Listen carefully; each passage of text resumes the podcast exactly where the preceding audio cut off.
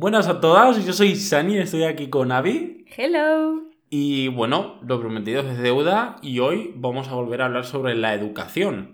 ¿Y cómo lo vamos a hacer? Pues vamos a probar una cosita bastante interesante que se me acaba de ocurrir a mí. Y es que... Y yo no sé. yo le quiero hacer una pregunta a Avi y es como... Después de todo lo que has estudiado, después de todo lo que has leído, de las cosas que has dicho, wow, esto es increíble, ¿no? Después de hacer todo el research que prometimos que íbamos a hacer para profundizar más en el tema. ¿Cómo tú educarías y querías que fuesen educados nuestros hijos? Ay, nuestros hijos primero van a ser monísimos.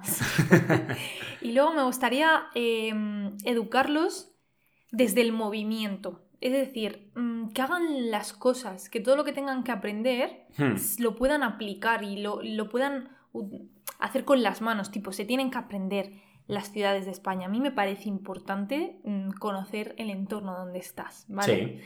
Entonces, hacerlo, yo qué sé, rellenando un mapa con figuras tipo un puzzle, coloreando, señalando, hablando con la voz. O sea, yo quiero que participen todo el rato. Sí, que sea más una experiencia completa, ¿no? De todos los sentidos y que de todas las áreas realmente, ¿no? Que se pueda llevar a cabo, porque realmente geografía es un tema súper aburrido la mayoría de veces, ¿no? Pero puede ser algo súper interesante, porque a fin de cuentas es como yo siempre me sorprendo de la cantidad de sitios escondidos que hay en Murcia que son hermosos. No los conozco porque cuando estudié geografía y estudié las cosas que había en Murcia, nadie me dijo que, por ejemplo, en Ojos había una parte del río hermoso con unos paseos y unas montañas increíbles, ¿no? Y esto y lo otro. Claro. Y es como, toda esa parte puede ser del descubrimiento simplemente de una semanita donde aprendemos qué tenemos alrededor, ¿no? Y, y qué posibilidades hay en nuestro entorno. Y te llevas a los críos ahí y no se les va a olvidar en la vida. A mí Exactamente. es que me, me- me parece violencia el sentar a los críos de 6 años, que ya Sí. es la edad obligatoria de Sí. escolarización en España, Sí, sentarlos en un aula a durante escuchar horas y horas y un monólogo. Sí. O sea, a mí eso literalmente me parece violencia infantil. Sí. O sea, estás matando a esos Como críos. ya hablamos la última vez, eso es una cosa totalmente bárbara sacado del modelo industrial. Necesitamos trabajadores rápidamente que fuesen fieles y que fuesen, te sientas aquí, trabajas, haces lo que se te dice y vas para adelante, ¿no? Que eso también, eh, hay algunas cosas que comentaremos de eso después. Pero, ¿vale? Tenemos el tema del movimiento, de poner como las manos en, en el pastel, ¿no? Ir y tocar y ver y demás. Ok, ahí tenemos un punto. ¿Qué más necesitarías en tu educación perfecta? A mí me gustaría que el crío pudiera mm, elegir y experimentar sus intereses. Vale. O sea, que si algo le llama la atención, lo pueda hacer, lo pueda desarrollar. Claro. Eso vendría porque tendríamos que poder ser capaces de promover en los espacios educativos, ¿no? El tener la suficiente inversión, yo creo, para tener todo tipo de materiales, ¿no? Y de posibilidades. ¿Verdad? Ya, y además de, de tener el equipamiento, Sí, el, el que el propio sistema te deje hacer estas cosas y Claro. te deje ser flexible, porque es muy poco flexible a día Sí. de hoy. Tienen, los profesores tienen una guía educativa con Sí. unos contenidos que te tienen que enseñar. sí. No hay. Y de esta guía educativa, que esto se suele llamar eh, un currículum educativo, se le dice. Eh, yo, por ejemplo, tengo de- del tiempo que pasé en la universidad estudiando para ser profesor, tuve la suerte de contar con una profesora que ya fue fundadora de una escuela que, bueno, tiene un estilo bastante interesante, ¿no? Que se llama Peñas Blancas, que está aquí en Murcia. Y bueno, este tipo de modelo se iba, al parecer, a llevar a muchos lugares y después pasaron cosas, digamos, ¿no? Mm. Pero han conseguido ser reconocidos como centro educativo de infantil y primaria, ¿no? Claro, yo aquí te hago una pregunta. Em, hay un movimiento que son las escuelas libres Sí. que justamente tratan de esto que estamos hablando, del aprendizaje vivencial y de dejar al crío que experimente y demás. Sí. Esto, Peñas Blancas, está dentro del movimiento Escuelas Libres, ¿no? Sí. Vale.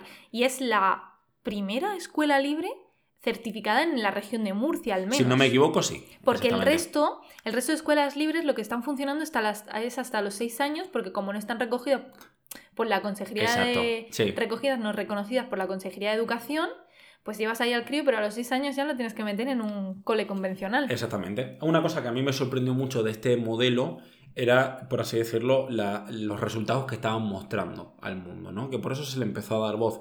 Y uno de ellos, por ejemplo, era que este currículum educativo que tenían en primaria lo acababan alrededor del tercer curso. Por lo cual ya habrían pasado por los contenidos, habrían hecho los exámenes para coger sus certificaciones hasta sexto de primaria en el momento de estar en tercero. Esto era muy impresionante porque aparte de estar haciendo esto no es que se pusiesen en el aula a estudiar pico y pala, digamos, ¿no? De seguido simplemente para sacarlo y después tendréis tiempo libre. No, sino que al, terminar eh, su paso por Peñas Blancas, muchos de ellos ya habían tenido grandes experiencias en construcción, en tocar en bandas grandes organizadas, en todo tipo de áreas en las cuales un niño normal tiene la suerte de participar si sus padres toman el tiempo y tienen los recursos para llevarlo a hacer actividades extraescolares, ¿no? Y, se invierte en ello. Pero que si solamente están dentro del colegio, va a haber poco realmente que tengan que ver con coger un martillo y clavar algo, ¿no? O coger un trombón y ya estar formando parte de una orquesta. ¿no? Cosas así. Entonces, a mí lo que me impresionó mucho era esto, que eran capaces de terminar el currículum obligatorio antes de tiempo y por lo que tú entendido hubo como un intento de hacer también la parte de secundaria que por lo que hemos visto no consiguieron los permisos. Sí, pero porque está, digamos que reconocido hasta primaria. Exactamente. Pero por lo que yo sé y lo que me contaron, eh, eso también se llevó a cabo y tenían los mismos resultados. al parecer es porque se les da este espacio tan libre que les es muy fácil aprender. Claro, porque lo que estamos viendo aquí no es eh, solo que, oh, mágicamente saben todos los contenidos porque les metan caña, no, es que aprenden los contenidos porque lo están haciendo de una manera más efectiva, que es a través de el juego, de la experiencia, de poner todos los sentidos en el aprendizaje, mm. de dejar que el crío tenga eh, libertad para explotar sus intereses. Sí. Vale, obviamente a lo mejor a un crío no le interesa, yo qué sé, mira, por seguir el tema de la geografía. Sí. pero bueno, tú le tienes que enseñar unos contenidos mínimos. Sí. Y siempre vas a encontrar alguna manera de enseñarle eso desde el punto de vista que a él le guste, ¿no? O que esté interesado. A lo mejor al crío le encanta, yo qué sé, dibujar.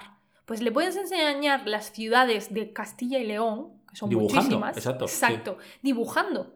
Y te puedes. Y esa es la cosa, esa es la flexibilidad y esa es la adaptación al crío. Y eso es respetarle. Y respetar el ritmo que tiene cada uno de aprendizaje. Sí. Y el método. Yo creo que eso viene mucho también de darle importancia en este tipo de, centros, ¿no? Y en este modelo educativo, vamos a decir.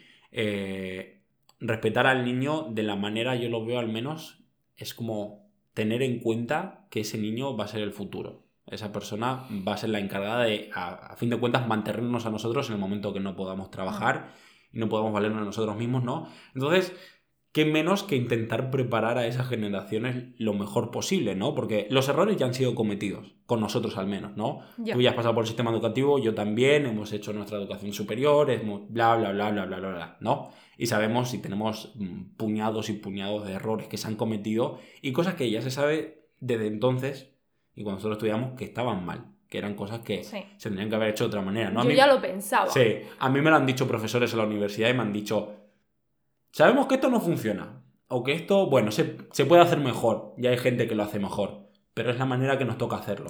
Claro, de hecho, es eso. Eso yo lo considero los profesores despiertos, pero que tienen un ámbito de actuación muy pequeñito, porque al final se tienen que ceñir al currículum que está petado de contenidos. Exactamente. Y a veces no tienen eso tampoco los medios, pero sí se notan esos profesores que dentro de lo que pueden intentan innovar y hacer cosas. Y, por ejemplo, esos son los profesores que yo me llevo. Tiene buen recuerdo al final, ¿no? Exactamente. Sí, sí, sí. Porque, por ejemplo, había un profesor de historia del arte que nos tenía que dar, uy, que nos tenía que dar todas las épocas artísticas y, y cogía y nos ponía un cuadro, ¿no? Y nos dejaba, a ver, ¿qué os sugiere? ¿Qué ah, me decís de esto? ¿Qué, ¿Qué, notáis? ¿Qué no sé qué? Joder, y estaba muy bien y, y se adaptaba dentro de lo que podía. Sí. Pero era diferente. Sí. Aunque yo lo que he visto, por desgracia, eso les lleva a la mayoría de los profesores a quemarse de una manera muy grande, ¿no? Porque una vez que tú tienes que salir de. Por ejemplo, aquí en España el currículum viene desde el Estado, ¿no? En lugares, por ejemplo, como Argentina, los profesores deben de crear todo el material para cada curso que viene, ¿no? Entonces, si tú eres profesor, pues, y tienes primero de primaria, tú necesitas crear todas las actividades, los temarios que se van a estudiar, de dónde a dónde, etc, etc, etc, ¿no? No es como que tengas un libro, como aquí, ¿no? Y es como todo ese proceso de creación, por mucho que puedas reciclar de los años anteriores, obviamente tú tienes que seguir innovándote, se supone, ¿no? Como lo dice el Estado obviamente. ¿no? no puedes innovarte como tú piensas que es lo mejor, ¿no? Porque si no irías totalmente por otro Vas haciendo, claro. Exactamente. Entonces yo tengo la experiencia, por ejemplo, de, mi tía, que es profesora allí en Argentina, y ella se pasa pues gran parte del verano haciendo un temario para el año que viene. ¿no? E intentando como, bueno, vamos a ver qué vemos, esto, lo otro. Y ella se mueve mucho, pero obviamente tienes un, también un rango de actuación bastante limitado, ¿no? Sí. Y bueno, retomando un poco más eh, por dónde íbamos, yo una de las cosas que veo como esenciales en la educación para nuestros hijos es tener la seguridad de que cuando yo los eh, llevo a estudiar y los dejo a, cargo realmente, ¿no? Y bajo la protección de, los que van a ser sus tutores, los que van a ser sus profesores, me encantaría que esa gente, o sea, prestase de verdad atención a la situación psicológica del aula, ¿no? Y eso en las escuelas libres es muy importante porque se hmm. tiene muy en cuenta, o sea, todo el rato te indican respeto emocional, cuidado emocional.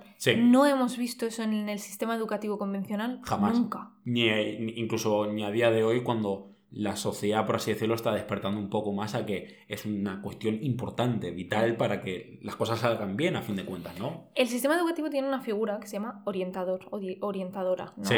Eh, pero es una persona que normalmente acaba quemándose por la cantidad de trabajo y por, no ver, por ver frustrados su, mm, digamos, sus logros profesionales. Es decir, esa gente quiere hacer bien a los alumnos, pero te ponen en un colegio donde tienes que atender a, yo qué sé, 400 alumnos. Dime cómo das un servicio de calidad ahí. No se puede. No, imposible.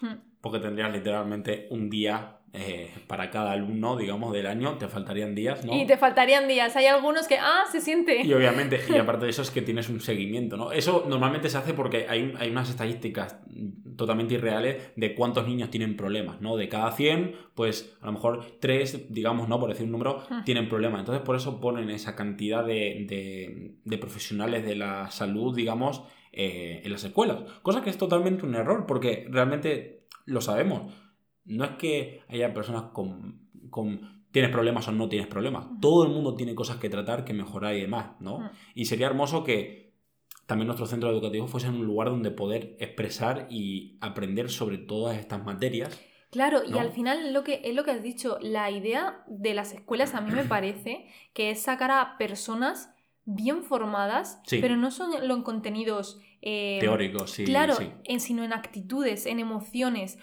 bien formadas psicológicamente, bien formadas emocionalmente, que se puedan enfrentar al mundo, bien a los conflictos, a las tensiones, a todo lo que hay, ¿sabes? Que no se tengan que enfrentar un, directamente con el golpe, sino tener tú ya las herramientas antes del golpe para atenuarlo mejor. Y además me parece súper importante que esto, se, esto suceda en las escuelas, porque un niño no solo se educa en casa, un niño en la escuela no solo se educa en contenido, se educa también emocionalmente. Y los, los profesores forman parte del círculo social y de aprendizaje de los críos. Y es súper importante porque pasan muchas horas ahí. Y en, dependiendo del caso, pero en la mayoría de, de, de situaciones, tenemos mm, lo típico es que los padres no tengan tiempo suficiente para estar con los hijos. Por, ejemplo, aquí en España se lleva mucho la jornada partida laboral. Entonces, como que por la mañana están en el colegio, tú estás trabajando, pero por la tarde sigues trabajando. Claro, hace la jornada partida tienes como un descanso de dos o tres horas incluso, y luego haces las tres o cuatro horas que te faltan de trabajo. Exactamente. O sea, es una cosa horrorosa. Exacto, y eso te da muy poco tiempo para toda esa participación en eh, realmente en la vida de tus hijos, ¿no? Y eso la verdad es que, bueno, se ha más que estudiado lo que causa cuando las figuras mm, eh, paternas y maternas están fuera, por así decirlo, de la vida de los niños, ¿no? No están presentes de verdad y no están ahí en cada paso, porque eso, los niños necesitan eso. ¿No? Necesitamos ese ambiente seguro, necesitamos ese amor, necesitamos ese apoyo. Y no es simplemente como la manera así de decirlo de, bueno, necesitan apoyo, ¿no? Necesitan un poco de cariño, sino es importante. Para el desarrollo literalmente de la cabeza es muy importante que eso ocurra, ¿no? Y es triste verlo porque yo me he enfrentado a mucha gente que aun conociendo eh, el mal que hace, que los padres no puedan estar presentes, personas, por así decirlo, psicólogos, vamos a decir, dicen, sí, pero hay que trabajar. Ya, y es como, pero ¿por qué te conformas con el sistema? ¿Sabes? Si está mal hecho. Si tú sabes que está mal. Y es como sabiendo que eso está así y que no se puede cambiar, por así decirlo, por ahora, ¿no? Hasta que no haya una cantidad mayor de gente intentando hacer el cambio hacia algo mejor. Eh, obviamente, una cosa que sí, sí se podría pedir, yo pienso, es como si se tiene que alargar un poco más la jornada lectiva en las escuelas, pero incluir estos nuevos temarios, yo por mí es algo que vería muy bien. ¿no? Podría, si yo no tengo tiempo en casa, A mí me encantaría que alguien formado les enseñase a mis hijos, al igual que les enseñan sobre matemáticas y sobre idiomas y sobre geografía, que les enseñasen también a cómo lidiar con su propia psique, Claro. cómo lidiar con problemas, cómo llevar a cabo todo esa- ese crecimiento personal correctamente, ¿no? Pero yo creo que eh, viendo el ejemplo de las escuelas libres, no, no haría ni siquiera falta meter más tiempo o no, o al menos no meter mucho más, porque estamos viendo que si se hace de manera correcta Sí. y en colaboración con el niño, Ujú. se puede hacer de manera súper efectiva. Sí. Entonces, mm, creo que ni siquiera habría que, ¿sabes? Sí. Que ni siquiera, sí, que es como, era como el único punto malo, ¿no? El, el, ah, habría que dedicarle más tiempo, pero es que ni siquiera. No, sí, exactamente. Habría que, entonces, digamos que la cosa sería advocar por este tipo de, de educación, ¿no? El Mm. Intentar que se abriesen más centros y que se le moviese, se destinase más dinero Y a que, ello. se, y que se hiciera caso a los resultados, a los estudios que se están llevando y a no tener miedo a reivindicar este tipo de centros y sobre todo desde las administraciones públicas a no miedo al, al cambio en el sistema, porque al final lo que sacas son seres humanos mejores. ¿Por qué? Porque están más equilibrados y porque han tenido la oportunidad de desarrollarse. Exacto. Que, la joder, producción va a subir, el desarrollo va a subir, vamos a tener más dinero para todos y vamos a tener una sociedad es, mejor al final. que al final es lo que le importa al, al Sí, sistema, ¿no? Porque está basado en la economía, Sí. pero sobre todo, además de que van a ser más eficientes en la manera, de manera productiva, digamos que van a ser más felices. Sí, lo más seguro es que sí. Son personas que van a tener más herramientas. A mí me dan envidia mis hijos futuros, ¿sabes? Sí, la verdad es que sí. a no ser que se vuelvan hiperconscientes de lo que está pasando en el mundo si aún sigue de la misma manera y eso No, los no. lleve a un estado negativo, pero No, yo creo que. Yo creo que las escuelas libres eh, van a ir en auge porque Sí. creo que es la solución perfecta Sí, para sí, esto. Es, el, es el método. Y yo invito a las oyentes de Piki Piki a investigar un poquillo más sobre esto porque no- nosotras hemos dicho eh, la que hay en Murcia, hay otras más, pero la Sí. que está como reconocida por la Consejería de Educación, pero eh, hay un montón de escuelas libres alrededor de, del De- mundo. de- Hay sí, un montón de organizaciones. España, sí, sí, es sí, que- sí. Están por todos lados realmente. Hay que buscarlas y yo sé muchas de ellas, por ejemplo, que a veces tienen, como al ser academias privadas, muchas veces, tienen claro. unos precios un poco altos, digamos, para la educación, lo que suele costar la educación. Pero al mismo tiempo también sé que tienen muchos programas de, de, de ayuda. de ayuda en el cual los padres que tienen más dinero ayudan a los padres con menos dinero que quieren mandar a sus hijos a estudiar allí. Eh, ayudan económicamente para que eso pase. Becan, por así decirlo, desde la comunidad de esas escuelas. Claro, es que em, esta iniciativa mm, es privada por el hecho de que el sistema no la respalda. O sea, Sí, la, obviamente. inicia- la iniciativa está cavando y haciendo ahí, oye, oye, sistema, hazme caso, Sí. que funciono. Entonces, es como, lo digo para que mm, no se tenga el prejuicio este que a veces se tiene sobre las escuelas privadas. Hay, Hay, Hay buenas escuelas hay- privadas y hay... hay proyectos Sí. que solamente se pueden sacar de manera privada porque es el hueco que encuentras dentro del sistema. y ojalá, y es las escuelas, las escuelas libres luchan por ser en algún momento escuelas públicas. Y yo creo que esa es la, la filosofía. Sí, ¡Buah! ¡Qué guapo, eh! Yo siento que hay esperanza. sí, sí que la hay. sí que la hay. Hay que tomar buenas decisiones y apoyar los proyectos que tienen ese espíritu que buscamos, ¿no? Y que Mm. quieren crear ese mundo que queremos ver. En todos los ámbitos. Sí, Bueno, pues yo creo que esa es la sí, semillita. esa es la semillita del Oye, día. Últimamente te salen las semillitas solas, ¿eh? Como pane. Ahí. bueno, pues muchas gracias por escucharnos. Sí, y nos vemos a la próxima. Sí, nos escuchamos en el próximo Piki Piki. Un besico.